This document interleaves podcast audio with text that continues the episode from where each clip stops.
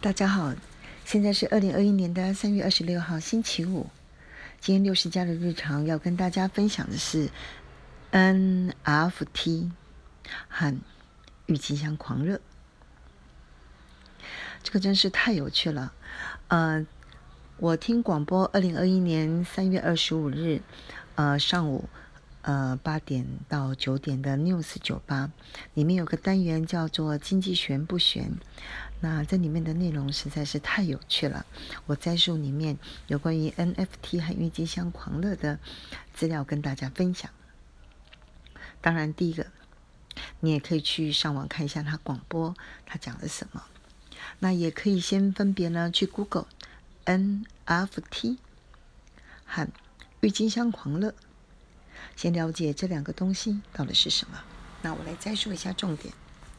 第一个，NFT 是什么东西呢？T 就是 token，大家可以了解，就是一种代币。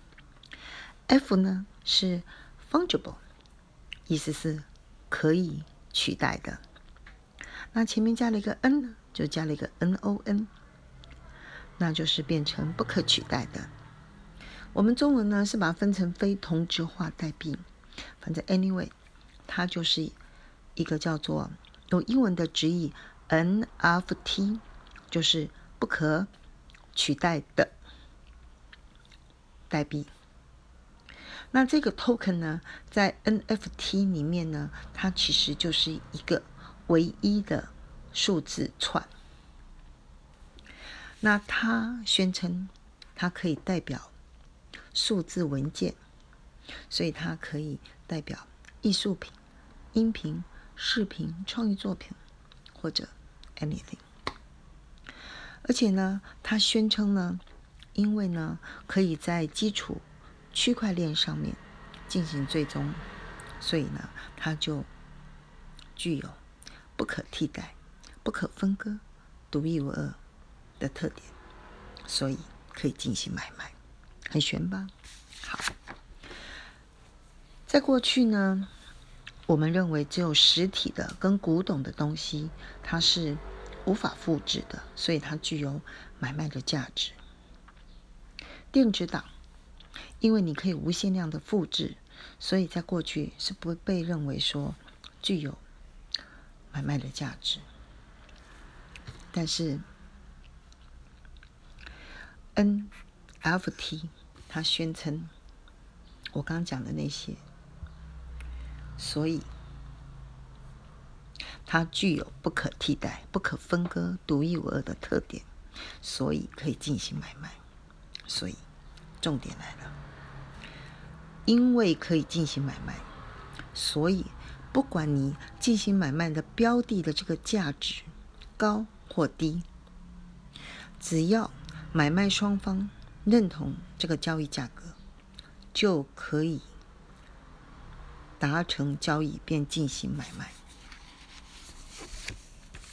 下面这些的共享好，所以网络上呢就有一些资讯说，Twitter 的第一则推文，他在 NFT 上面呢卖了。两百九十万元的高价，相当于台币八千万。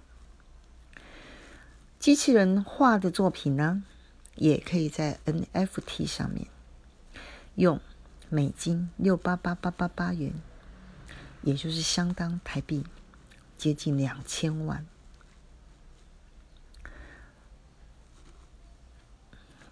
达成交易，然后他们把它转成比特币。所以重点是，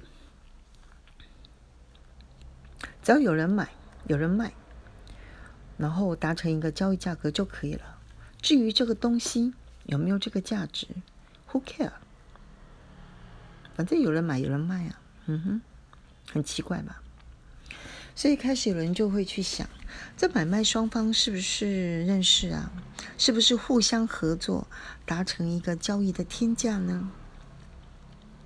之前呢，NBA 的球卡也有类似的状况，限量，所以热销，所以被收被收藏，那价格就上去了。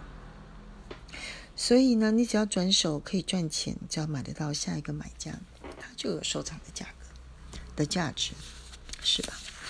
很玄哈。好，我们再来看一下另外一个更有趣的过去的历史，叫做郁金香狂热。这是发生在一六三七年二月，荷兰的一个非常大的一个泡沫。那 Google 一下，你可以看到那个内容，我也摘述一下。第一个，狂热的由来。当时的荷兰呢是一个经济大国，代表什么？上流的社会非常的有钱，当然下层的民众呢就苟延残喘的度日子。第二个呢，郁金香这个商品呢，它具有几个特点。第一个，稀缺性。当时由土耳其传到荷兰的时候呢，荷兰是不生产郁金香的，它必须要进口。而且 tulip 这个东西呢，它有一个难以在短时间大量繁殖的特点。什么意思？从种子到花朵要三到七年。比较快的方法是，你可以用母球菌，它呢大概可以分出两三个子球茎，用这个子球茎去开花，比较快，但是也需要一些时间。第二个，它真的非常的美丽。当时的一些植物学家呢，透过很复杂的方法去进行配种，有得出一些非常美丽而特别的花朵。所以结论来了，当时的荷兰人的上流社会呢，把拥有郁金香的花朵认为是一个可以彰显财富的一个象征。